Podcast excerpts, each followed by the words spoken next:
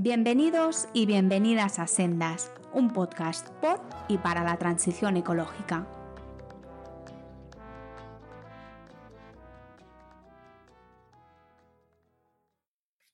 Buenos días, buenas tardes o buenas noches. Eh, soy Pablo Rodríguez Ross y hoy tenemos con nosotros en Sendas a Fernando Maestre. Eh, Fernando es investigador distinguido en la Universidad de Alicante, donde dirige el Laboratorio de Zonas Áridas y Cambio Global.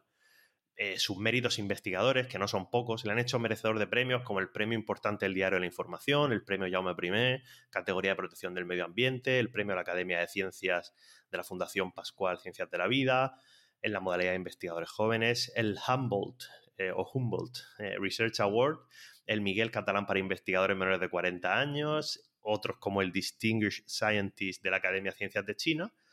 Ha sido nombrado Fellow de la Sociedad de Ecología de América en 2020, pero sobre todo, y es una de las razones por las que a mí me hacía mucha ilusión que, viniera por aquí, hace unos pocos días ha sido galardonado con el Premio Nacional de Investigación eh, Alejandro Malaspina en la edición actual de 2022.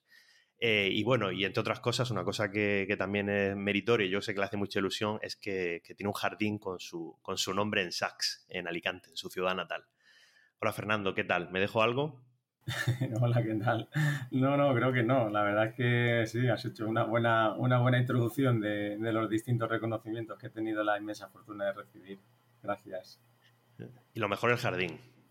Sin duda, sin duda. Desde luego, para mí todos los premios o reconocimientos son muy importantes, todos me han hecho muchísima ilusión, pero bueno, como imagino que los oyentes se puedan imaginar que en tu pueblo, más yo soy una persona muy ligada a mi tierra, muy ligada a mis raíces, muy ligada a mi pueblo, y, claro, que, tu pueblo ¿no? Te, te, honre de esta manera, ¿no? Con poner tu nombre a un jardín, pues la verdad es que es algo difícil. De hecho, todavía lo estoy asimilando, ¿no? Eh, me ha hecho una, es un gesto, un reconocimiento que me ha hecho muchísima, muchísima ilusión y vamos, me ha llegado, me ha llegado al corazón, sin duda alguna. A mí me, hizo, bueno, me hizo mucha ilusión cuando vi que, le ponían el nombre ¿no? al jardín, tu nombre concretamente, porque lo primero es que no es normal que se le pongan nombres de científicos a las cosas. O sea, es decir, es raro que se le pongan nombres de científicos a las calles, a los jardines, etcétera, etcétera.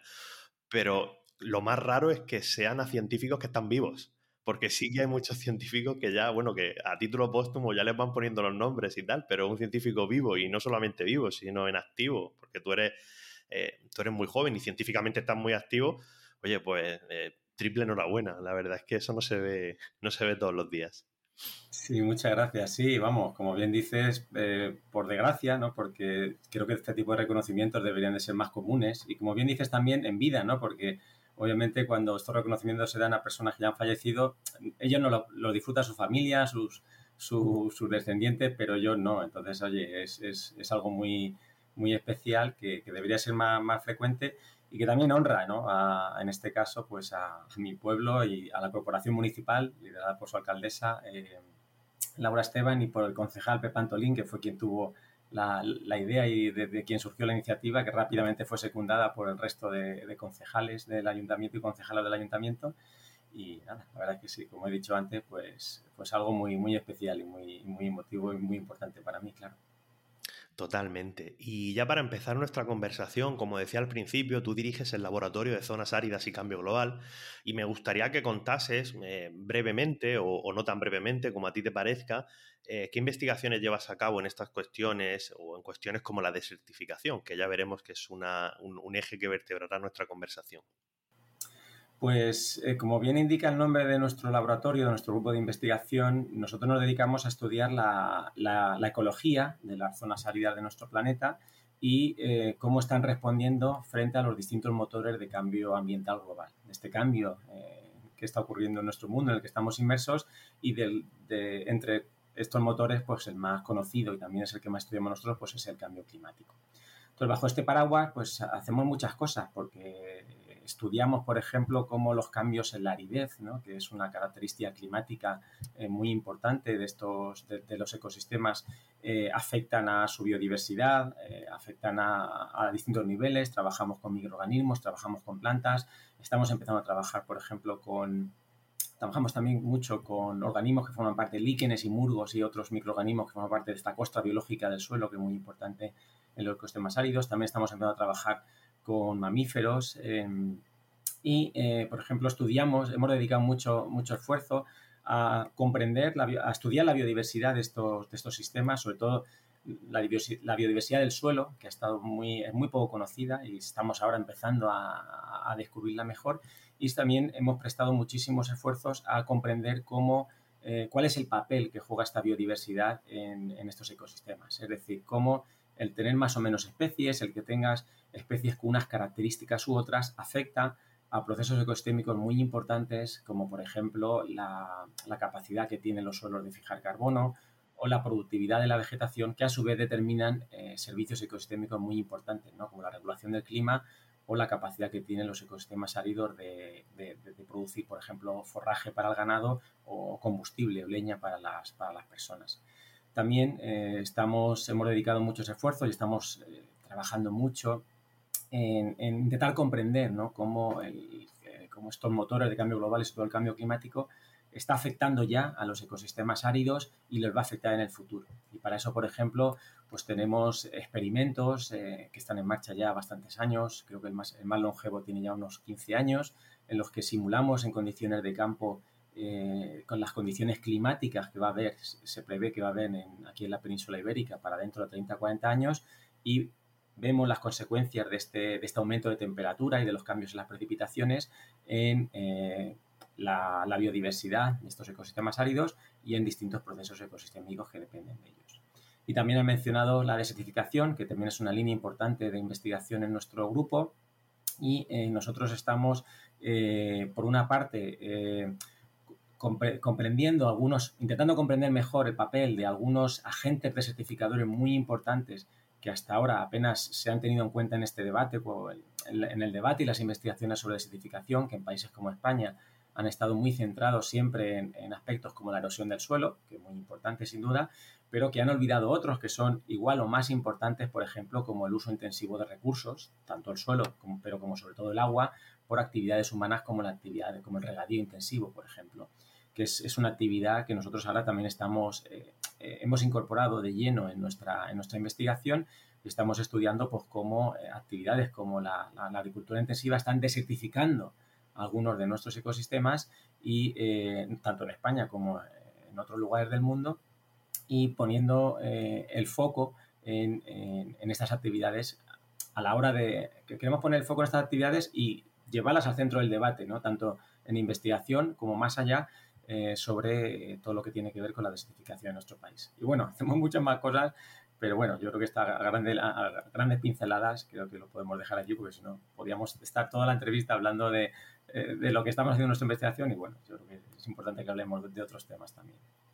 No, pero muchísimas gracias. Yo creo que es súper interesante y, y, bueno, cualquiera que tenga interés en todo lo que ha sido diciendo, pues seguro que puede navegar a través de vuestros trabajos y de todos vuestros materiales de divulgación, que también hacéis bastantes, eh, y profundizar en las cuestiones. Y yo te quería pedir que, bueno, con tus palabras, aunque no lo digas exactamente, explicases un poco la diferencia entre desertización y desertificación, que esto, los que hemos estudiado esta cuestión, es como, lo más básico, ¿no? Pero yo creo que también, sobre todo en nuestro país y, concretamente eh, en el sureste, la zona de la que tú y yo somos, oriundos, ¿no? Eh, hay mucha confusión entre lo que es la desertificación y la, la desertización. Y no sé si podrías dar algunas claves. Sí, mira, aquí la respuesta es muy sencilla, es que son sinónimos. O sea, si te vas al diccionario de la RAE, ¿eh? que cuando hablamos en castellano como nuestra la, principal referencia básica ¿no? para el uso de nuestro, de nuestro idioma, eh, desertificar y desertizar es lo mismo, son sinónimos. ¿vale? Por consiguiente, no hay, no, hay, no hay distinción entre ambos términos. Ahora bien, es cierto que eh, eh, desertificación es un término, es un anglicismo, que a su vez viene es un término en castellano que viene de desertification en inglés, que a su, vez viene del, término francés. Y, claro, se, ha incorporado recientemente, al, recientemente a lo que es el diccionario de la RAE. Si tú miras ediciones de, por ejemplo, los 90 o principios de los 2000, el término aparece eh, como desertización. Pero en la actualidad son sinónimos. O sea, que realmente no, hay que buscar una diferencia entre ambos.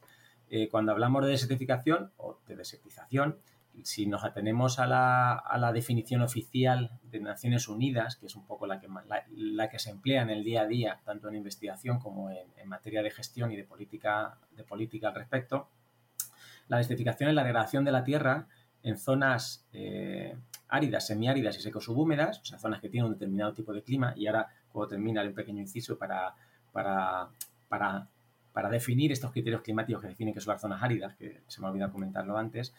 Em, como decía, la degradación de la Tierra en, zonas de clima árido, semiárido y seco-subhúmedo, causada tanto por la mano del hombre como por los cambios en el clima. Eh, que en el fondo también la mano del hombre, porque el cambio climático en el que estamos inmersos se debe a, a nuestras propias, a nuestra propia, a nuestra propia acción. ¿no?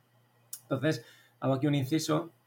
Eh, el ámbito de la desertificación está restringido por esta definición a lo que serían las, zonas áridas, que son simplemente zonas que tienen un determinado tipo de clima. Eh, que, somos oriundos de aquí del, sudeste ibérico, lo conocemos bien, son zonas en las que llueve poco, en las que hay, poca hay, hay poco, mucha menos disponibilidad de agua comparado con otros, con otros tipos de ecosistemas, con otras regiones, y técnicamente para definirlas eh, utilizamos lo que se denomina como el índice de aridez, que es un, es, un, es un, parámetro climático muy sencillo. Es simplemente la precipitación, o sea, lo que, el agua que recibe un determinado lugar por, por, por, precipitación y la cantidad de agua que pierde por evapotranspiración potencial, es decir, la cantidad de agua que se, que se pierde por la, la, demanda evapotranspirativa de la atmósfera. Y esto es muy sencillo de, de, entender.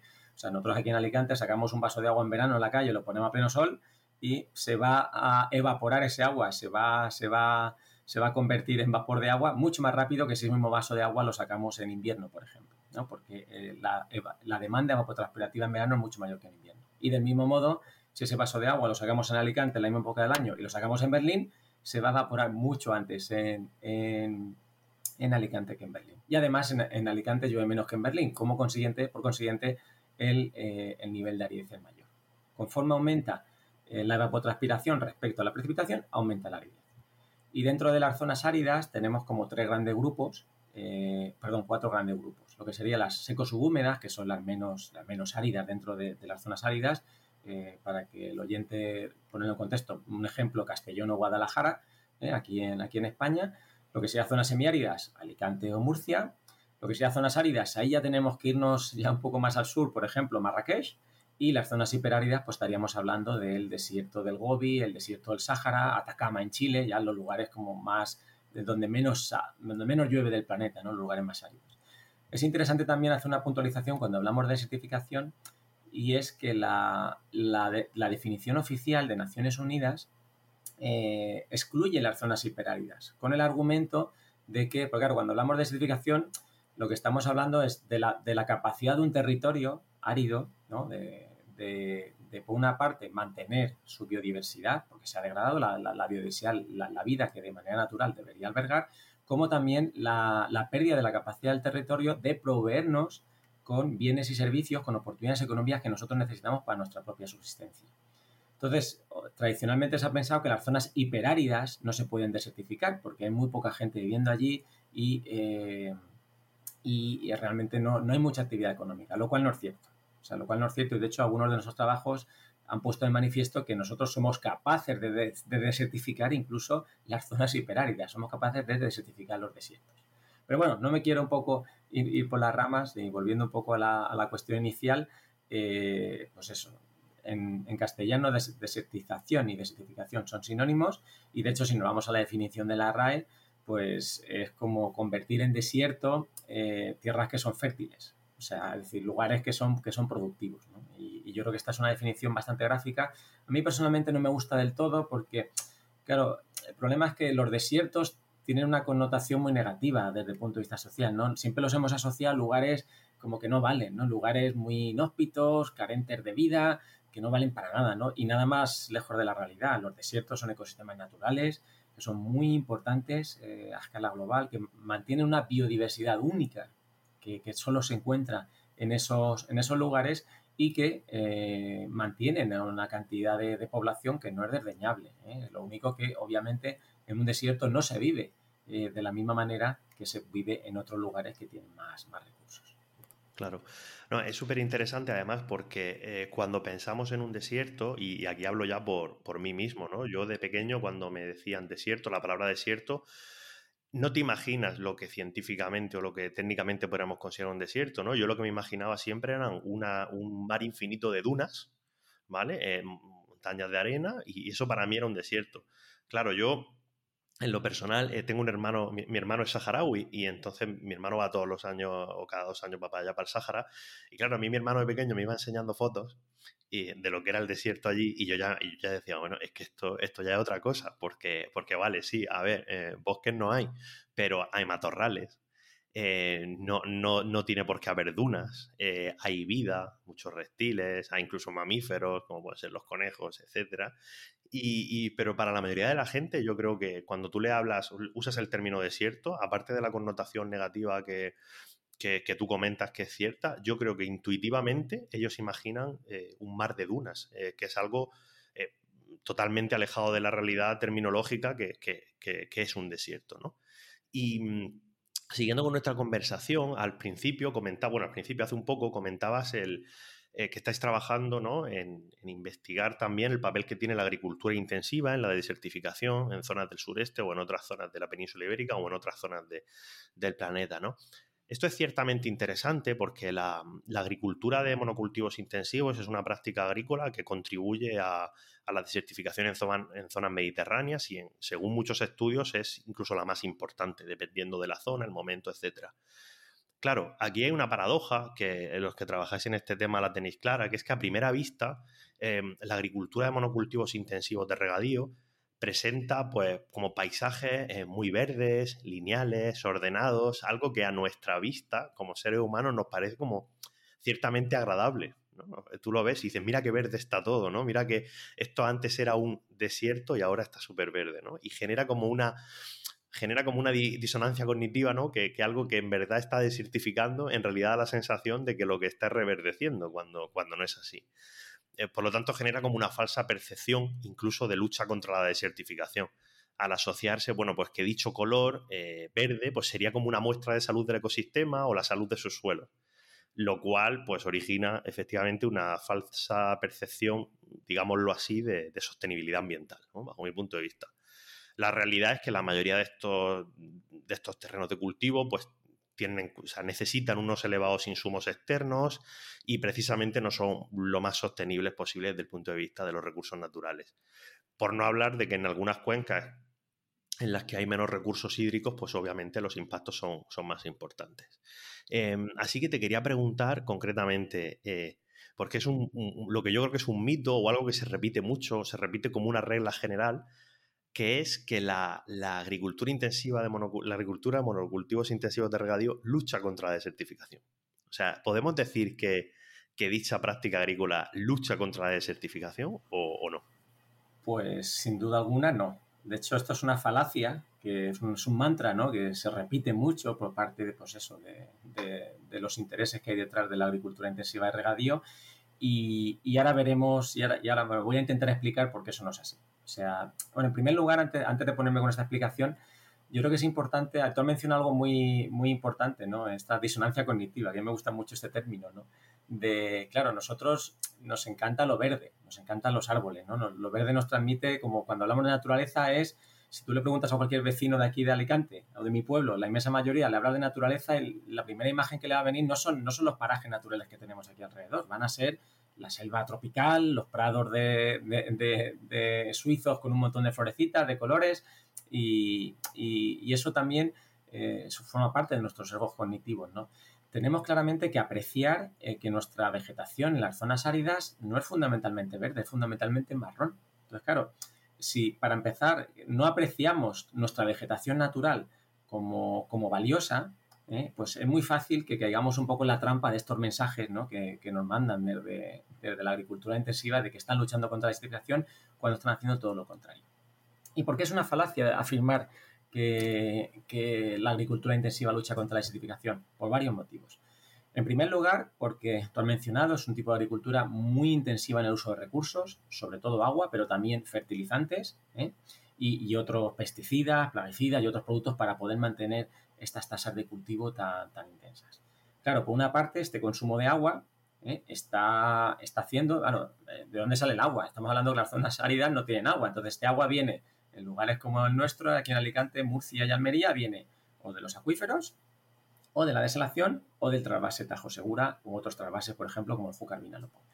La desalación cada vez está cobrando y necesariamente va, va, a cobrar cada vez más importancia, pero hasta ahora tradicionalmente ha sido ha sido el agua, agua ha venido fundamentalmente de los acuíferos ¿eh? y del trasvase en menor medida, pero el trasvase como sobre todo en los últimos años, la última década, no es muy fiable porque la cabecera del Tajo está, está muy seca, tiene serios problemas de, de los pantanos están muy a niveles muy bajos, pues tradicionalmente se, se utilizan los acuíferos, que son, por así decirlo, los recursos que tenemos aquí in situ.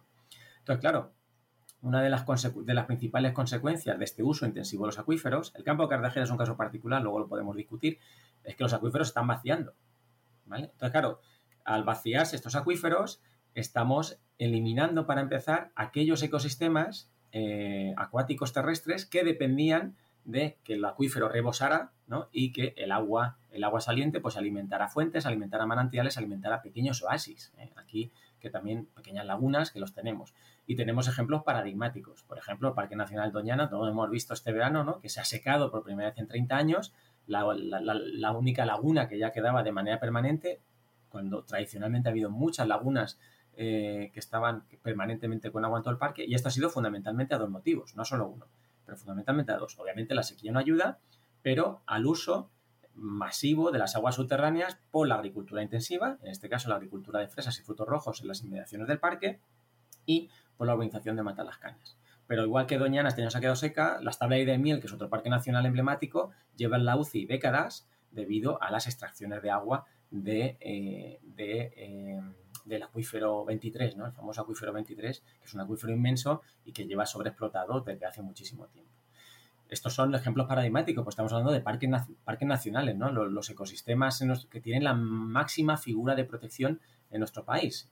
Podemos irnos a, otros casos que son menos emblemáticos y mucho menos conocidos, por ejemplo, que nosotros hemos estudiado, es como el, oasis del río Aguas en Almería, es el único oasis así en la Europa continental que quedaba más o menos como tal, si asumimos oasis como la imagen que tenemos más o menos en los desiertos de verdad, ¿no? como en, en el Sáhara, por ejemplo, y este oasis se mantenía por eh, el manantial que surtía al río Aguas, que se está secando debido a, que los acuíferos que alimentan ese manantial están bajando debido a la puesta en marcha en cultivo en intensivo y superintensivo de, del olivo, que es un árbol tradicional de secano. Entonces, para empezar, este es un primer, un primer motivo por el cual la agricultura intensiva desertifica, porque está haciendo desaparecer ecosistemas que son únicos, además que son muy escasos en, las zonas áridas como son ecosistemas lacustres, ¿vale? Y con ellos desaparece toda la biodiversidad y todos los servicios, los bienes y servicios que nos prestan asociados a estos ecosistemas. Esto es un ejemplo.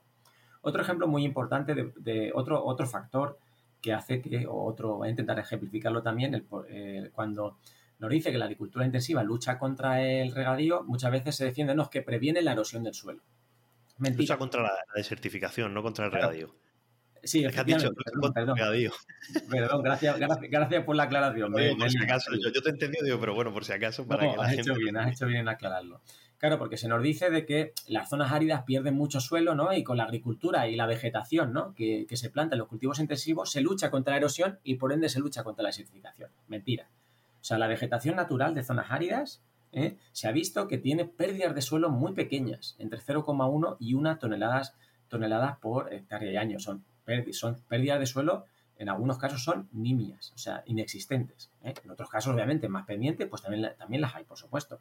Pero son infinitamente menores que las pérdidas de suelo que hay en las zonas agrícolas. Y de hecho, no hay más que ver en nuestro, en nuestro, en nuestro territorio, ¿no? De cuando viene una lluvia torrencial, no hay más que darse una vuelta por un campo de almendros, un campo de olivos pelado y ver cómo las cárcavas que se forman, cómo los regueros de agua vienen cargados de sedimentos de eh, los ecosistemas agrarios, agrícolas, ¿eh? tal como se vienen eh, cultivando. No hay que olvidar que la agricultura intensiva lo que hace es elimina toda la vegetación existente para plantar el cultivo que se vaya a introducir, mantiene las líneas entre las plantas cultivadas libres de todo tipo de vegetación, con lo cual están expuestas a la acción erosiva de la, de la lluvia ¿eh? y estos cultivos no frenan la desertificación, perdón, la erosión del suelo y la desertificación. Al revés, la fomentan.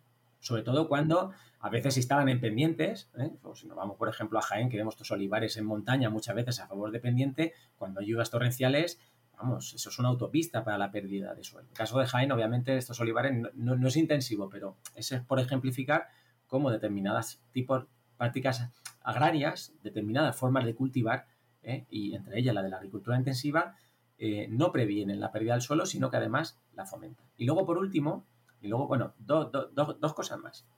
Dicen, no, es que los cultivos fijan carbono y luchan el, Vale, a ver, ahí vamos a hablar, depende de qué cultivos. Obviamente, estás cultivando frutales y esos frutales eh, los vas a mantener durante décadas, pues obviamente, pues sí, los árboles van creciendo y van poco a poco incorporando carbono al suelo. Pero si hablamos de lechugas, y termino aquí, ¿eh? claro, no estás incorporando nada de carbono al suelo, al revés, lo estás esquilmando. Pues claro, tú la lechuga la plantas, que además le tienes que añadir un montón de abono para que crezca y luego la cortas, luego roturas y vuelves a plantar. Con lo cual, no solo no estás acumulando carbono, sino que estás perdiendo carbono, emitiendo carbono en la atmósfera. Perdona, Pablo.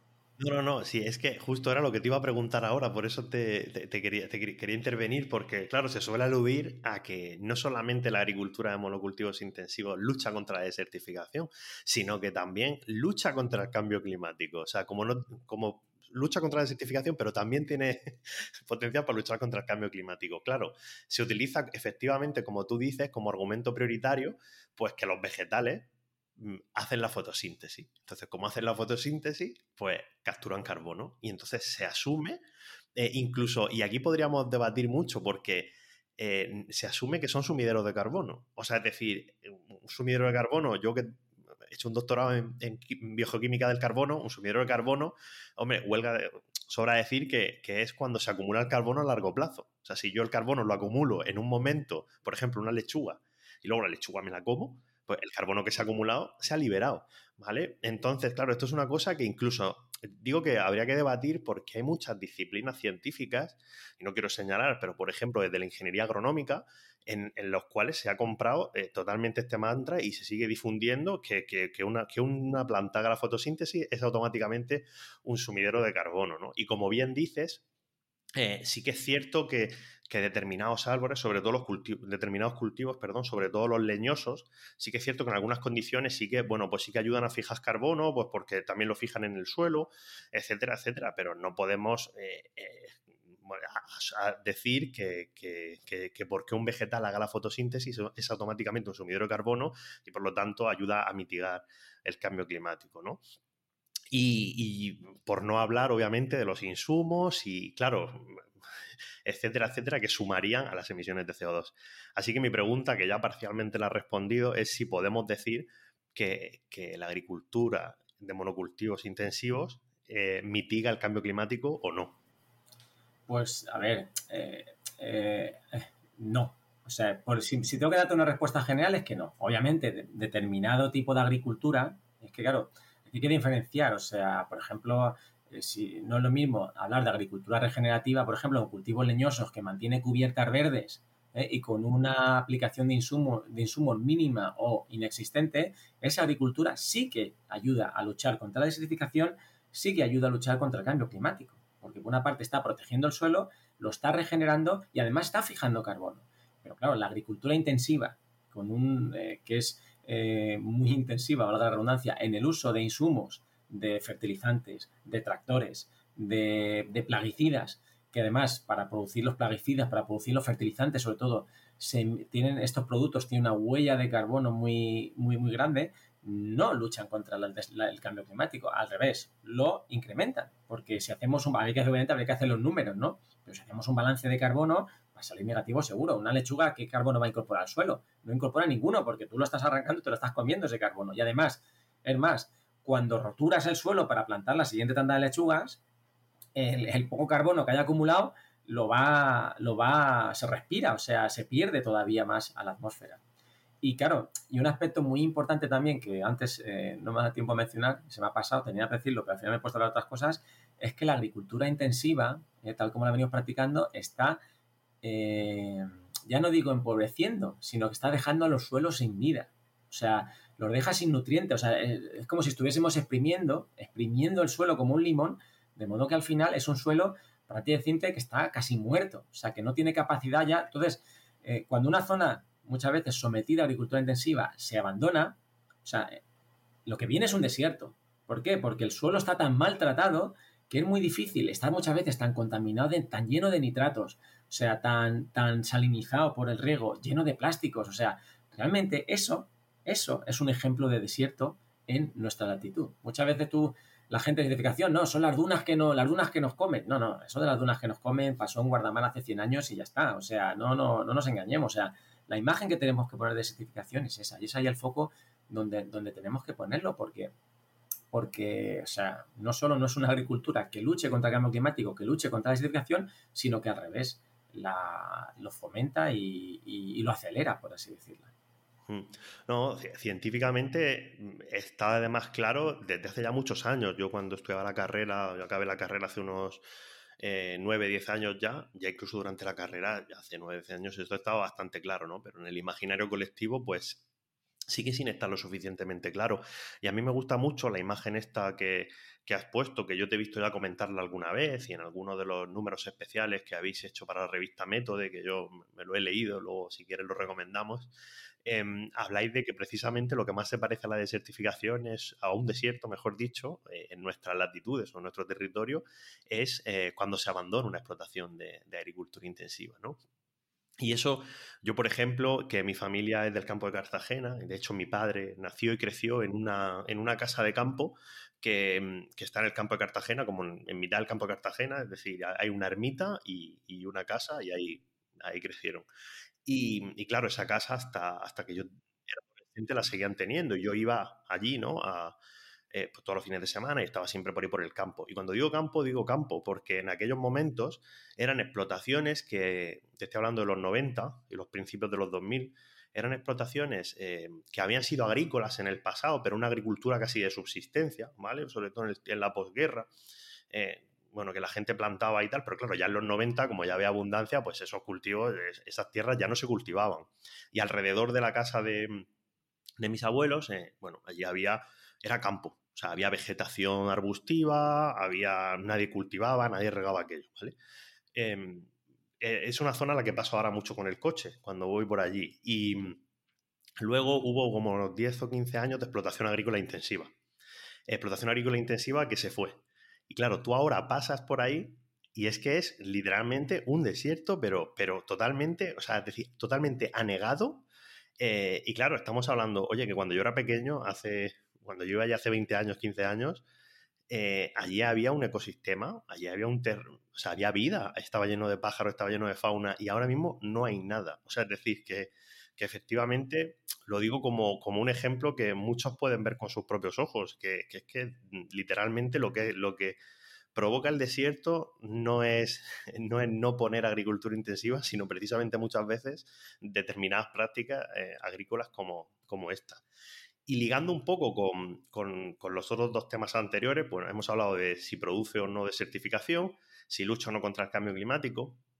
Hay un aspecto muy interesante, otro, otra falacia, otro mito, que es la falacia de la sostenibilidad. Esta palabra eh, que algunos, bueno, eh, para algunos no es un poco una palabra maldita, ¿vale? Porque una palabra que se ha tergiversado mucho, ¿no? Pero yo voy a hacer como tú has hecho eh, antes con desertificación y me voy a ir a la RAE, ¿vale? Y cuando uno se va a la RAE, eh, la, sostenibilidad se, define de la manera siguiente, ¿vale? Dice, especialmente en ecología y economía, eh, la sostenibilidad es aquello que se puede mantener durante un largo tiempo sin agotar los recursos o causar grave daño al medio ambiente. Claro, eh, cuando se habla de que, por ejemplo, la agricultura intensiva de monocultivos es sostenible, claro, a mí me parece que no, es que no esté de acuerdo con el término científico de sostenibilidad, sino que tampoco está de acuerdo con la RAE, porque tenemos ejemplos a, patadas, ¿no? De esta definición, pues se puede inferir una premisa bastante clara. Por ejemplo, ¿no? Que, que un recurso se aplique de manera precisa y eficiente no garantiza que sea una práctica sostenible. Esto es una cosa que a mucha gente no, no la entiende, ¿no? De hecho una falacia, puesto que la eficiencia, la eficacia y la efectividad en el uso de un recurso, eh, en todo caso pueden ser un camino para lograr la sostenibilidad, pero no la garantizan de ninguna manera. O sea, tú puedes ser muy eficiente, eficaz y, efectivo en el uso de los insumos a un, cultivo y, eso no tiene por qué ser sostenible, o sea, no, no es garantía de ello. Es decir, que no podemos asumir que, si un recurso se usa de manera eficiente, pues esto lo convierte automáticamente en una práctica sostenible y más en un contexto ambiental como el que estamos hablando, ¿no? De regiones áridas o semiáridas, ¿vale? Donde, donde hay, por ejemplo, este estrés hídrico, ¿no? Em, bueno, ya podríamos disertar también acerca de que la sostenibilidad de la actividad humana no es un objetivo eh, es un objetivo o un estado. O sea, es decir, es como un sitio al que quieres llegar y sobre todo que cuando llegas lo puedes mantener en el tiempo. No es una técnica, un conjunto de ellas, ¿no? Las técnicas no son sostenibles. Las técnicas son pues herramientas que a lo mejor te ayudan a lograr ese estado y a mantenerlo, pero no te lo garantizan, como decía antes.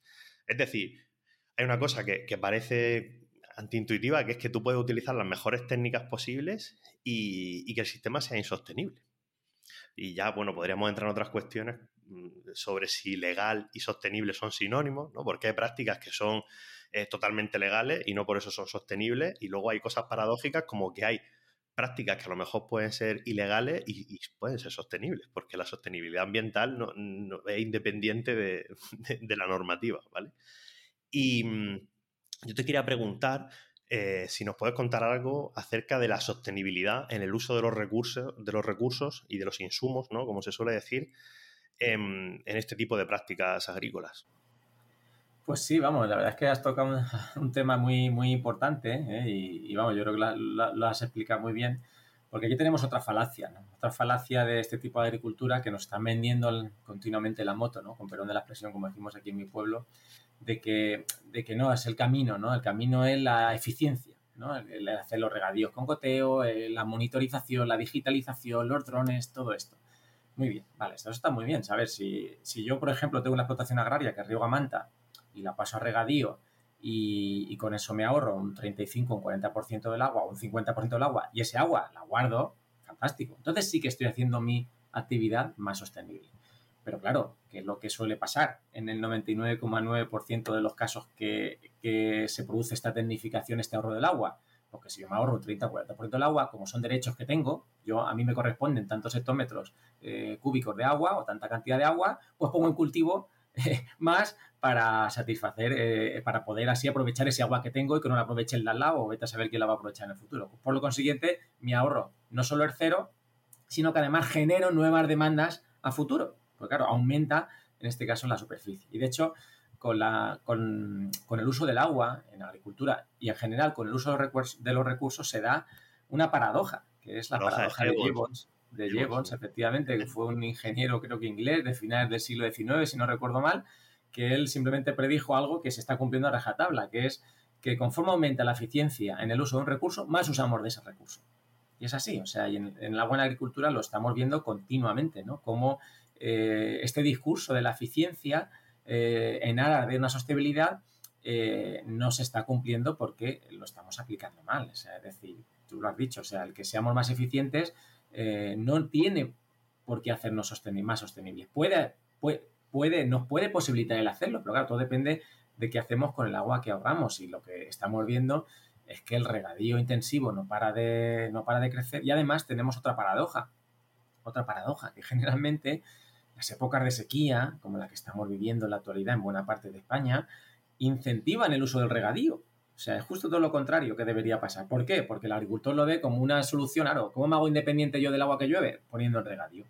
Entonces, claro, el problema es que estamos alimentando un monstruo, por así decirlo, de, que es el regadío, que requiere unas cantidades de agua que cada vez nos cuesta más, nos cuesta más eh, poder satisfacer, porque es que la superficie no para de, no para de, no para de, no para de crecer.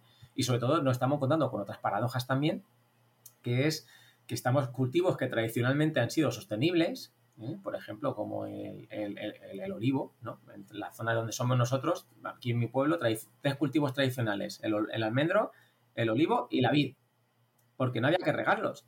Pero claro, cultivos tradicionales como sostenibles de manera natural, como el olivo, los estamos haciendo sostenibles al ponerlos en regadío. O sea, había un boom en los últimos 10 años los últimos 15, 15, 20, ha habido un verdadero boom de poner el olivo en, regadío y además no solo, primero ponerlos en regadío y luego reconvertir las plantaciones a lo que se llama cultivo en superintensivo. O sea, que son con variedades de olivo muy productivas, con un elevado grado de mecanización, con una gran cantidad de insumos, que claro, de la, noche a la mañana hemos pasado de un cultivo muy sostenible a un cultivo totalmente insostenible. Y por desgracia, eh, la tendencia que venimos llevando últimas décadas con la agricultura intensiva es a que sea una actividad cada vez más insostenible. O sea, y yo, vamos, también muchas veces se me, se me ponen un poco los pelos de punta, me, me, llevo la mano a la cabeza cuando veo, pues eso, afirmaciones de este tipo, ¿no? De que como cuando escuchas a determinados grupos de presión en el campo Cartagena decir que es la agricultura más sostenible de Europa, pues, pues, no sé, dice, mamá mía, que venga Dios y lo vea. Esto que, ¿Cómo pueden decir estas cosas, no? O sea, y, y tú lo has dicho, o sea, son simplemente habría que a la definición de la RAE. O sea, ¿cómo puede decir eso con la definición del diccionario en la mano, no? Entonces, eso, tenemos aquí muchas veces mucha tergiversación ¿no? de conceptos, del lenguaje y de, y de eso, pues de estas ideas preconcebidas, como las que hemos mencionado antes, de que la imagen del desierto es la de una que avanza cuando debería de ser la foto del invernadero o, como tú bien has dicho, lo que viene después. Y con el, el uso del agua igual, tenemos el mantra de que nos estamos, somos muy eficientes, somos muy sostenibles, cuando por desgracia es todo lo contrario. Hmm. De hecho, algunos de estos lobbies de presión, que sin dar nombres, ¿no? Se dice el pecado, pero no el pecador. Bueno, podríamos darlo, pero da igual. Eh, por ejemplo, uno de sus eslóganes más famosos, en el caso del, campo de Cartagena, es eh, que, por ejemplo, sin trasvase, eh, desierto y paro. O sea, el eslogan es, si no hay trasvase, hay desierto y paro. Cuando yo lo que estoy viendo es que bueno, lo que estoy viendo no, lo que, lo que científicamente sabemos es que precisamente eso genera desierto eh, y el desierto que van a generar es lo que va a traer paro. Es decir, porque de hecho ya lo, ya lo estamos viendo. Y si no paro desde el punto de vista profesional, sí que ya estamos viendo, por ejemplo, en el campo de Cartagena, con la crisis asociada al Mar Menor, pues una depreciación de las viviendas, una depreciación de que al fin y al cabo es pérdida de riqueza. Y se ha estimado ya en varios, mm, creo que eran 2.000 millones de euros las pérdidas totales en cuanto al valor de, las propiedades en esa zona. O sea que al final lo que trae desierto y paro, eh, científicamente, pues la evidencia lo que nos dice es que es precisamente lo contrario. ¿no?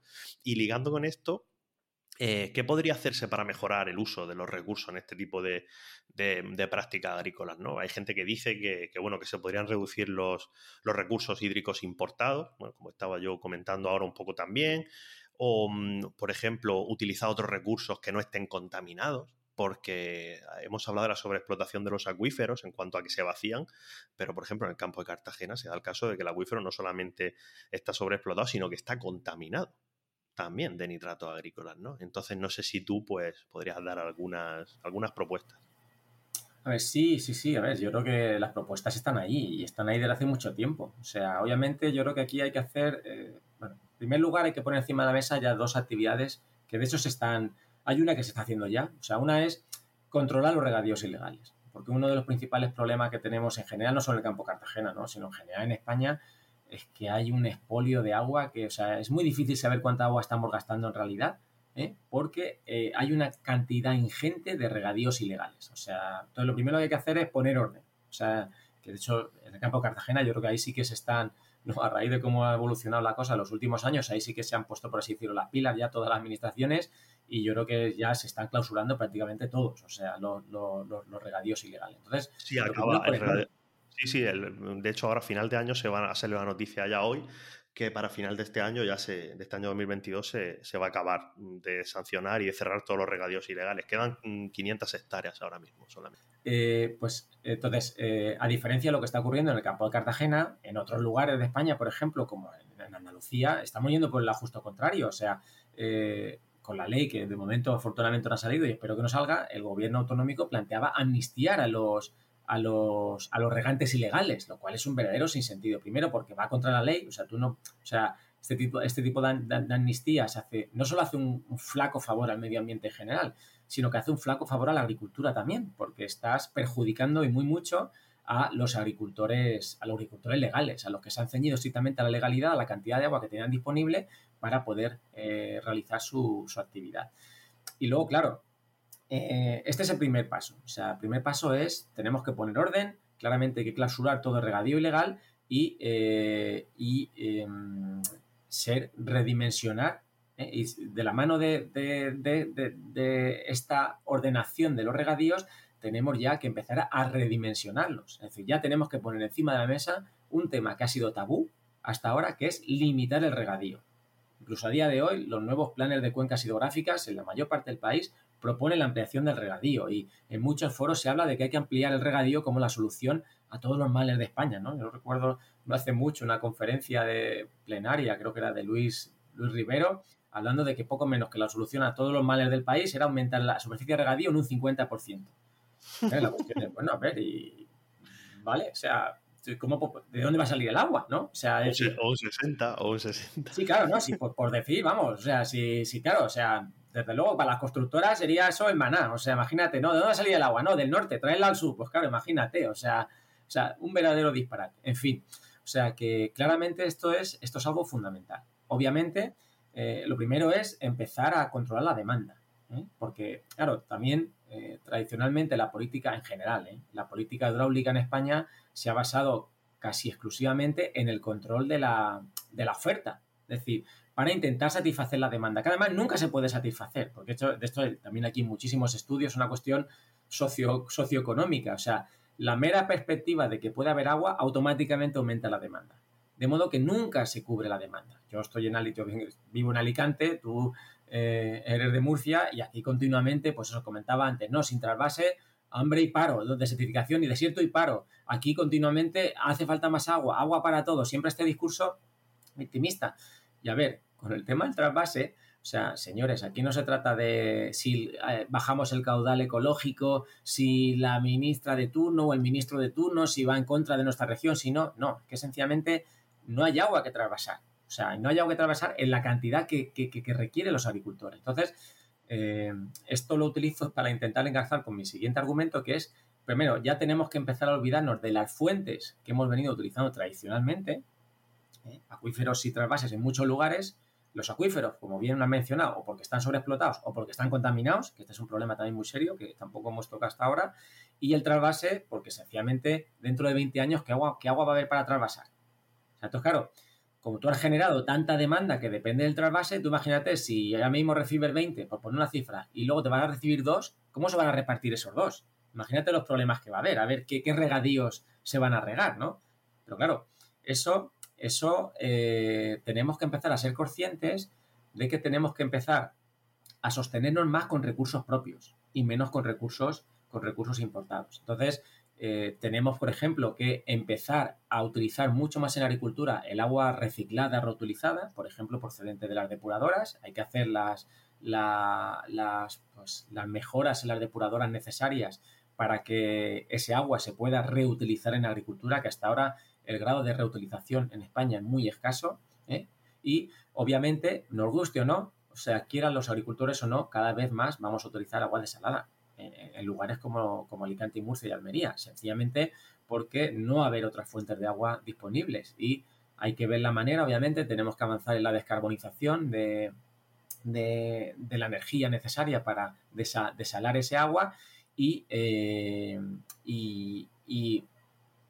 mejorar la, infraestructura necesaria para poder llevar ese agua donde se necesite. Pero eh, todo esto no va a servir de nada si no empezamos a limitar la, a limitar la demanda. Vamos, a mí me gusta poner, ¿de qué sirve? ¿De qué sirve eh, cultivar como estamos cultivando para que los alemanes tengan mm, sandías en verano más baratas que nosotros aquí en España? Si luego dentro de 20 años no van a poder tener nosotros sandías porque va a valer a 4 euros el kilo porque no va a haber agua, ¿no? Tú lo has mencionado antes, o sea, esto es como ir en un coche a 120 y, tener un accidente. No es lo mismo tener un accidente a 120 que tenerlo a 40 o a 50 por hora. Entonces, si sabes que te vas a estampar, entre comillas, con perdón de la expresión, porque te vas a quedar sin agua, pues mejor ir adaptándose poco a poco a que no llegue un momento que diga, nos hemos quedado sin agua y el sistema colapse.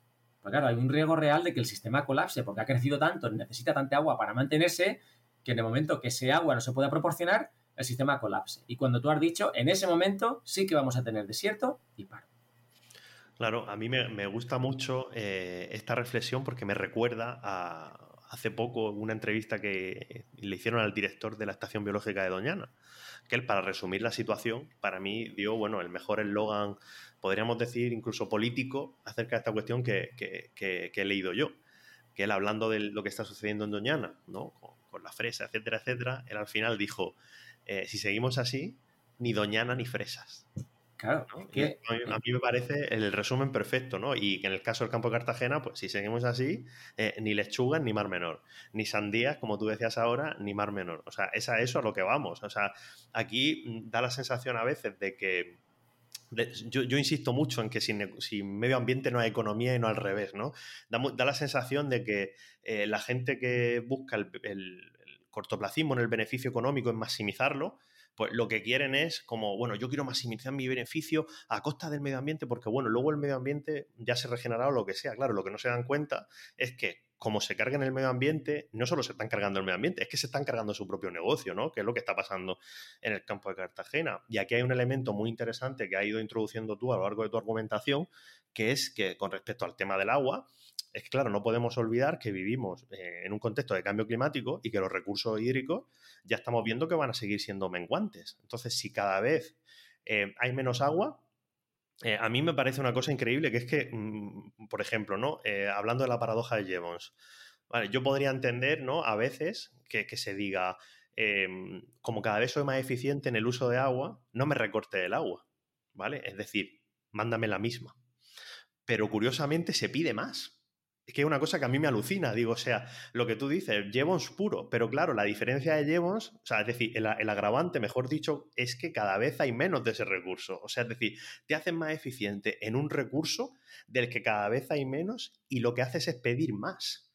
Es, como una bueno, esto se conoce, esto es un feedback, es una retroalimentación negativa del libro que al final llega, pues efectivamente, a que ni doñana ni fresa, ni sandía ni mar menor, y no es una cuestión de elegir, es que hay que cuidar las dos cosas y hay que buscar pues, la manera de que eso concilie. Ya mm, como te decía, esto es una reflexión que es un poco más, eh, más política o más de, debate público.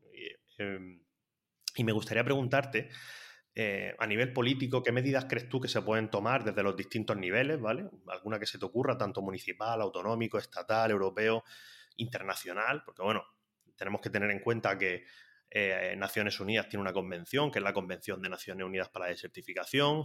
Eh, ahora se, va a aprobar la estrategia, o se ha aprobado ya la Estrategia Nacional de Desertificación por parte del Ministerio para la Transición Ecológica que además la, dirigió Víctor Castillo, que es un investigador del CEBAS, y yo, tuve oportunidad de, revisar el documento y de, echarle un cable en algunas cuestiones. Y bueno, este tipo de cosas que, ya se hacen, ya se están moviendo, pues no sé si, si tú crees que se podrían tomar otras medidas o algunas se podrían mejorar o, lo que se te ocurra. Pues vamos, yo simplemente creo que, habría que aplicarlas. O sea, de hecho, ya eh, como bien han mencionado, que se acaba de aprobar el pasado verano la Estrategia Nacional de Lucha contra la Desertificación, que es un documento marco que a mí personalmente me parece que está muy bien. O sea, yo creo que, que obviamente se pueden hacer algunas cosas de una manera, se pueden, hacer, se pueden añadir algunas cosas más, se pueden pulir algunas otras cosas, pero para mí, simplemente, si ese documento, o sea, ahora, cuando se haga, se, cuando se desarrolle, sea, se pone en la práctica de verdad, o sea, se avanzaría muchísimo en la lucha contra la desertificación. De hecho, los miembros ya los teníamos, ya tenemos un plan de acción de lucha contra la desertificación del año 2008. Pero claro, se ha quedado un papel mojado. Si todas estas, estas reglamentaciones, estas leyes, o sea, luego no se implementan en la práctica, o sea, lo que al final son papel mojado. Entonces, yo creo que lo que hay que hacer, o sea, más que empezar a debatir si esta medida sí, esta medida no, no, vamos a ponerlas en marcha. O sea, decir, este, esta, nueva estrategia, implementarla, ¿eh? Eh, llevarla a la práctica y eh, obviamente aquí el, gobierno nacional tiene que ir de la mano de las comunidades autónomas, que son las que tienen las competencias ¿no? en agricultura y en muchos y en, materia ambiental, y también de la mano de, los ayuntamientos, claro que sí, para poder implementarlas. O sea, y también eh, esto tiene que, tenemos que ir de la mano de la agricultura. Tenemos que ir de la mano, o sea, porque hasta ahora el medio ambiente y agricultura han sido como mundos contrapuestos, que nos hemos mirado siempre de espaldas, o sea, y lo que tenemos que darnos es la mano. Tú mismo lo has mencionado, no hay medio ambiente sin economía, pues aquí igual, no hay, no hay medio ambiente, no hay agricultura sin medio ambiente. O sea, y al revés, el medio ambiente, la agricultura al final es una, es una actividad clave que influencia el medio ambiente. Y a mí algo que me, que me, por ejemplo, la Estrategia Nacional de Lucha contra la Desertificación propone la creación de un ala de desertificación de España, que a día de hoy no lo tenemos, o sea, no hay trabajo actualizado que nos diga qué zonas están desertificadas a día de hoy, qué zonas están desertificando y qué zonas son eh, las potencialmente desertificables en el futuro, lo cual es fundamental para poder actuar sobre, sobre el territorio en esas zonas y tampoco conocemos muy bien, no es que los conocemos, o sea, lo conocemos, la cuestión hay que ponerle números, ¿no? O sea, sabemos, por ejemplo, que la agricultura es un motor de desertificación, ahora hay que ponerle números, hay que poner números a, pues eso, a la caída en el nivel de acuíferos, a la contaminación, a, cruzarlo con indicadores socioeconómicos, que esto también hablamos mucho, ¿no? De, esto es otro tema que tampoco hemos hablado, no hemos tocado, pero que también es muy interesante, ¿no? De cuando hablamos de que sin, rega, sin trasvase, desierto y paro, Pues bueno, la tenemos trasvase y llevamos muchos años de regadío y estas zonas posiblemente no tienen, no, no, no, digamos que tienen pleno empleo, ¿no? Porque además son de las más pobres de España, por renta per cápita, cuando hablamos. Algo está pasando con esa riqueza que genera este regadío que desde luego no se está repartiendo entre la población. O sea, estará en, estará en algún sitio, pero de luego no, no en la población. Entonces, yo creo que lo que es muy importante es que estos planes se implementen en la práctica y que vayamos de la mano de la, de la, agricultura. O sea, porque no nos podemos ver como enemigos irreconciliables, al revés. O sea, tenemos que vernos como aliados necesarios para, por una parte, poder conservar los recursos naturales en el mejor estado posible y hacer que la agricultura sea una actividad si no es, si no sostenible, eh, que es realmente difícil como lo estamos practicando, sí lo menos insostenible posible. A mí muchas veces me acusan de ir en contra de la agricultura, en absoluto. O sea, yo para nada, la agricultura es un motor económico, es un motor de empleo, es, fundamental para nosotros porque al fin y al cabo no nos alimentamos del aire, pero claro, yo lo que quiero es que se haga, haya agricultura a día de hoy, pero que la haya también dentro de 30, 40 y 50 años. ¿Qué sentido tiene que, como has dicho, por maximizar el beneficio a corto plazo, eh, tengamos estos sistemas tan productivos ahora, pero que con una riqueza que no se reparte bien, ¿eh? pero que luego eso dentro de 20 años desaparezca. Y otro tema muy importante, que mucha gente no es consciente, que cuando hablamos de la agricultura intensiva en, lugares como el campo de Cartagena, no estamos hablando del agricultor que tiene su parcela, estamos hablando de grandes fondos de inversión y multinacionales, o sea, que, están explotando el territorio al máximo y que una vez que exploten el campo Cartagena no tengan los recursos que necesitan, se irán a Marruecos, se irán a Senegal o se irán a otros sitios a poder seguir con, la misma música, ¿no? Entonces, esto es algo también muy a tener en cuenta. Entonces, yo básicamente creo que lo que tenemos que hacer es los planes, las reglamentaciones que tenemos, implementarlas y la ley, y la ley que tenemos a día de hoy, la normativa, la directiva marco de aguas, ¿no? que no se está cumpliendo, cumplirla. La normativa de residuos, que no se está cumpliendo, cumplirla la normativa ahora está, ahora está en vías de elaboración una normativa europea de suelos, que va a ser también muy importante, porque hasta ahora eh, hemos mencionado que estas prácticas esquilman de vida a los ecosistemas, esquilman de vida al suelo. El suelo tradicionalmente se ha visto como un mero soporte para crecer las plantas. Si tenías nutrientes daba igual porque se los añadía. Si tenías agua o no, daba igual porque yo se la añadía. Era como un mero sustrato, ¿no? Cuando al revés, sin suelo no hay vida y sin suelo no hay, no hay agricultura. Entonces, vamos, yo sé que no he sido muy preciso en la, respuesta a esta pregunta, que me he ido un poco por las ramas, pero es que creo que básicamente no tenemos que hacer mucho más de lo que ya, de lo que ya hay, sino simplemente desarrollar el cuerpo legislativo que tenemos y aplicar la ley y la normativa. O sea, eso es lo que tenemos que hacer. Ya solo haciendo eso, vamos a avanzar muchísimo en la, en la, en la lucha contra la desertificación y a la vez en la lucha contra el cambio climático. Porque cuando hablamos de zonas áridas, desertificación y cambio climático van de la mano y lo que hagas para, para luchar, mitigar los efectos de uno de estos problemas va a ser beneficioso para luchar, mitigar los efectos negativos del otro. Yo, yo, coincido plenamente con lo que dices y, con la cuestión central, que es que a veces, o por no decir demasiadas veces, no no se aplica la ley que ya hay. Eh, aquí contaré una anécdota personal. Eh, yo he estado trabajando con la cuestión del Mar Menor y el campo de Cartagena desde el Ministerio de la Transición Ecológica. Y, bueno, cuando hace ya un año y medio, cuando yo llegué por allí, me acuerdo que tuvimos una reunión eh, para analizar el problema desde, un punto de vista multidisciplinar. Es decir, ¿no? nos juntamos un equipo de gente, pues que unos sabíamos más de ciencia y medio ambiente, otros sabían más de temas jurídicos, etcétera, etcétera, ¿no? Y, me acuerdo de una compañera, es una, gran, gran jurista, eh, que no daré su nombre, pero una gran, gran jurista, que, que ella llegó y dijo exactamente lo mismo que has dicho tú. Ella llegó a la reunión y dijo, el problema del Mar Menor, el problema del campo de Cartagena, es un caso flagrante de no cumplir la normativa que existe. O sea, es decir, no hace falta seguramente normativa nueva, eh, pero hay un caso flagrante de que hay una serie de leyes de protección y de figuras de protección que simplemente no se están aplicando, ¿no? Y ella se cogió las diferentes normativas y fue artículo a artículo evaluando qué se estaba haciendo. Y claro, había algunas normas que ella llegó a la conclusión de que, por ejemplo, había la ley de, de protección y recuperación del mar menor, que es una ley autonómica que se aprobó a principios de 2020, ya hace dos años y medio, y ella llegó a la conclusión de que es que, bueno, es que prácticamente el 80%, 90% de la ley todavía no estaba aplicándose. Y, a fecha de hoy, eh, ya te digo yo que tampoco, ¿no? Entonces, esta es una reflexión que a mí no me parece que te haya sido por la rama, me parece muy importante porque, porque muchas veces como, como ciudadanos tendemos a pensar, eh, bueno, pues que se haga una ley para esto, pero es que muchas veces ya la hay y, es una cosa tremenda, ¿no? Eh, ya la hay, lo que a lo mejor no se aplica y, a lo mejor el régimen sancionador y la justicia pues no van todo lo rápido que deberían de ir para ir sancionando estas cuestiones, ¿no? Porque luego van pasando los años y van imputando a gente de, por cosas en estas cuestiones de, de hace 10, 12 años, ¿no? Y eso a mí me parece eh, una reflexión eh, muy, muy, muy, muy importante. Este, este, verano en el Mar Menor lo hemos visto como, por ejemplo, eh, se organizó un macro botellón, una fiesta en, en, barcos, delante de, en pleno Mar Menor, delante de una isla, que es una zona que tiene, creo que la isla, la isla del Ciervo, y tiene como cinco o seis figuras de protección.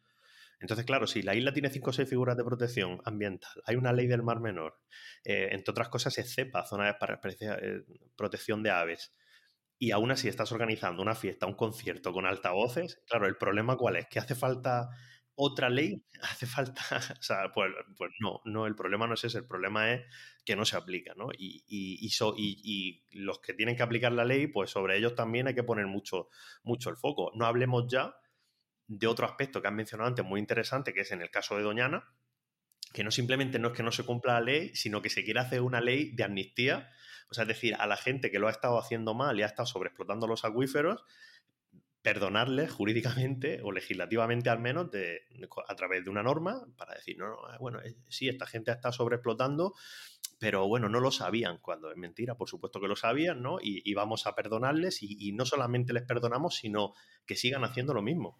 O sea, decir, que además eso genera dos problemas. O sea, por una parte, eh, el faco favor, como menciona que se hace mediamente, y luego que estás alentando este tipo de conductas. Porque dice, claro, a ver, yo tiro por, la, por aquí, por, por aquí, porque si me pillan, una de dos, o me amnistian, o pues cuando esto quiera ir a juzgado, me quieran condenar y demás, igual yo ya, o ya esto ya, ya no estoy haciendo esto y que me busquen, ¿no? Eso, como si de mi pueblo, que me busquen. O sea, y, es muy problemático, o sea, y además tú lo, has dicho, o sea, tenemos una normativa ambiental en España que es muy buena, o sea, que es, que es, vamos, yo diría que es de las mejores de Europa desde el, poco conocimiento que tengo. O sea, yo creo que aquí los juristas han hecho un trabajo fantástico, los distintos gobiernos yo creo que han hecho un trabajo muy bueno, aquí también obviamente impulsados por las directivas europeas, que claramente han supuesto una revolución ¿no? en, materia jurídica, en, la lucha contra la, la protección del medio ambiente en general, pero claro, muchas veces eso, eh, el debate se despista que si las competencias, que si vamos a hacer una nueva ley, que si vamos a desarrollar esto, que si hace falta un informe para lo otro. No, no, no, señores, o sea, que ya tenemos con, con el, con el, con el, cuerpo jurídico que tenemos en la mano, vamos a implementarlo. Obviamente, claro, claro, ¿cuál es el problema? Que posiblemente haya que retocarlo, por supuesto, pero claro, el camino se hace andando. Si tú no lo implementas, si tú no empiezas a echarlo a andar y ves en qué aspectos eh, es mejorable, pues claro, eh, ahí es cuando realmente hacen falta mejor pequeñas modificaciones para, para, mejorar, para mejorar su aplicación en el día a día, pero apliquémoslo, señores. O sea, es que si no aplicamos la ley, o sea, directamente eh, no vamos a avanzar, no vamos a avanzar nada. O sea, que ahí vamos, es de cajón. O sea, yo me alegro que te, que te parezca bien, pues yo de ahí estoy muy de acuerdo. O sea, que, claramente eh, tenemos que, que, apostar más por, por, por hacer cumplir la ley ¿eh? por sancionar, como dicta la ley, a, a, todas estas, en este caso, pues regadíos ilegales y conductas que, que, son ilegales, porque es que tradicionalmente en España sale muy barato esquilmar nuestros recursos, sale muy barato destruir nuestro medio ambiente. Entonces, claro, nos estamos pegando un tiro en el pie y eso no puede salir gratis, ¿no? Y no puede salir tan barato como tradicionalmente ha venido, ha venido saliendo. Claro, no, yo, yo no puedo estar más de, más de acuerdo porque de hecho yo he vivido estas cuestiones desde el, desde el ámbito científico y desde el ámbito de la administración, desde un punto de vista profesional, ¿no? Y, y claro, a mí una cosa que me da mucha rabia, me, enfada bastante, es cuando os sitúan a los científicos, ¿no? Cuando, cuando muchas veces se dice, por ejemplo, hay un problema, ¿no? Y dice, bueno, hay, ah, le, preguntémosle a los científicos a ver qué harían ellos. No, no, no, no, pero si es que es que hubo a una serie de científicos a los que ya se les preguntó hace 10 años, se hizo una norma y la norma esta no se está aplicando. Entonces, ¿qué pasa? Que otra vez hay que preguntarle a los científicos para que digan lo mismo 10 años después y entonces que se haga otra norma que tampoco se va a aplicar, ¿no? Y, y yo creo que muchas veces eh, la ciencia eh, es un comodín eh, que utilizan grupos políticos, grupos de presión o, quien sea, ¿no? Como el comodín de, bueno, bueno, eh, a ver qué dicen los que saben, ¿no? Y dice, bueno, pero es que eh, mucha gente de la sociedad no, no, lo sabe, pero por ejemplo, aquí hemos comentado un caso que es el de la Estrategia Nacional de Certificación, em, que se ha hecho a nivel estatal, la Estrategia Nacional de Certificación que ha hecho el Ministerio, la ha hecho un científico experto en desertificación del Consejo Superior de Investigaciones Científicas que viene de trabajar casi una década en Naciones Unidas, en la, en la Convención de Naciones Unidas para la Desertificación, una estrategia que, la que me consta que ha consultado a un montón más de expertos en la cuestión. Es decir, es que muchas veces las propias normas las han hecho los expertos, las han hecho los científicos. Entonces, ¿a quién quieres consultarle si ya las han hecho ellos, no? No las ha hecho un, político de turno ahí encerrado en un despacho sin hablar con nadie. No, no, las leyes y las normas, y esto por dejarlo claro, también incluyen un proceso de consulta, un proceso de diálogo con todos los agentes involucrados. Y no digo que las normas que salgan sean un consenso de todos esos diálogos, de, todos esos, de todo ese proceso de trabajo conjunto, pero sí que, es un, sí que pueden entenderse como un acuerdo de mínimos, como un proceso que ha tenido una parte muy importante de escucha y por lo tanto no se pueden despreciar así como así eh, y dar a entender que eso no lo han hecho los expertos. ¿no? La, ley, la Estrategia Nacional de Certificación la ha hecho un científico experto en desertificación. Entonces, eh, no, sé, no sé qué más hay que hacer que no sea aplicarlo y ponerlo en marcha como tú dices. Y ya para acabar, eh, Fernando, que bueno, podríamos estar así hablando un montón de tiempo y podríamos hablar de la gobernanza, podríamos haber hablado también de, del papel que tiene que jugar, por ejemplo, la sociedad en esta toma de decisiones eh, a nivel participativo, pero bueno, eso lo dejamos para otro momento. Otro día. Me gustaría preguntarte, eh, bueno, más, que, más que preguntarte, pedirte que hicieras alguna recomendación de algún libro, algún evento, algo relacionado con lo que hayamos hablado hoy, lo que, lo que a ti te, te apetezca. Yo eh, recomendaré un libro que me he estado leyendo hace poco, que se llama La muerte de los bosques, de Francisco Lloret, que es un investigador del CREAF, que no va de desertificación en sí, pero sí que me gustó mucho porque la parte inicial del libro em, habla mucho del estrés hídrico, de lo que es la aridez y de cómo el estrés hídrico y la aridez pues, pues es uno de los factores por los que muchas veces desaparecen los bosques eh, sin, sin, acción humana directa, por decirlo de alguna manera. ¿no? Hay bosques que simplemente desaparecen porque las condiciones de aridez van cambiando y muchos árboles, pues en algunos sitios del planeta, van, van mermando eh, simplemente por eso. Y, me pareció un libro muy, muy interesante. Y nada, ¿tú qué recomiendas, Fernando?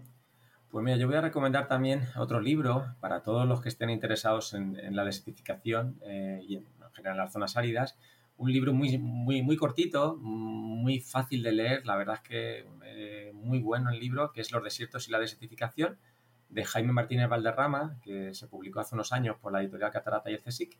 Y vamos, Jaime es uno de los, bueno, uno no, yo diría que es el que más sabe de España de desertificación, o sea, junto con Víctor a lo mejor, y además es una persona que se explica muy bien. O sea, yo me gustaría a mí de mayor poder explicarme como Jaime, y ese libro es una joya para todo aquel que esté interesado en ese tema porque es muy cortito, se lee casi como una novela y explica muy bien, pues eso, la diferencia entre desiertos y desertificación y todos los, muchos de los conceptos, todo, prácticamente todos los conceptos que hemos estado hablando durante, durante nuestra conversación y muchos más eh, relacionados con la desertificación y todo aquel oyente interesado en saber más sobre este tema, eh, eh, le aconsejo que lo, que lo mire. Y luego también, si me permite, es una segunda recomendación ¿eh? para que aquellos que le gusten más los blogs o eh, más lecturas más, más livianas, bueno, esta es muy liviana también, pero lecturas sobre temas concretos, yo le aconsejaría que a que todo aquel interesado en zonas áridas y desertificación también, que revise el blog Árida Cutis, que es un blog que está alojado en la plataforma de investigación y ciencia, eh, que lo llevamos entre Jaime, un servidor, y Santiago Soliveres, de aquí de Alicante, de la Universidad de Alicante también,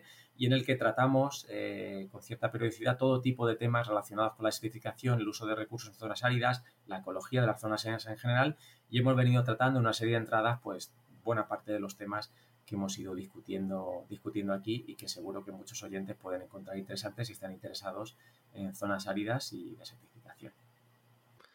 Pues muchísimas gracias, Fernando. Y ya lo último, bueno, que le digas a la gente dónde te, dónde te pueden encontrar o dónde pueden seguir tu actividad. Pues bueno, yo estoy físicamente aquí en la Universidad de Alicante y, bueno, me pueden encontrar tanto en, la web, tenemos la, página web de nuestro grupo en el cual pueden encontrar toda la información, toda la información que,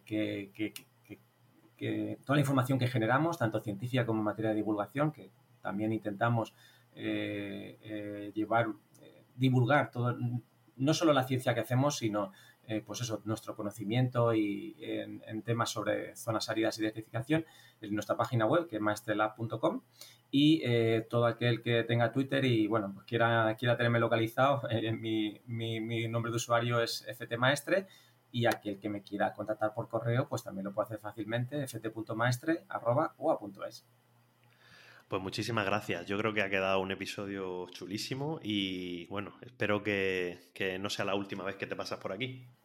Pues nada, muchas gracias a ti Pablo y nada, cuando quieras que volvamos a hablar estaré encantado de hacerlo. Hasta luego. Un abrazo. Otro.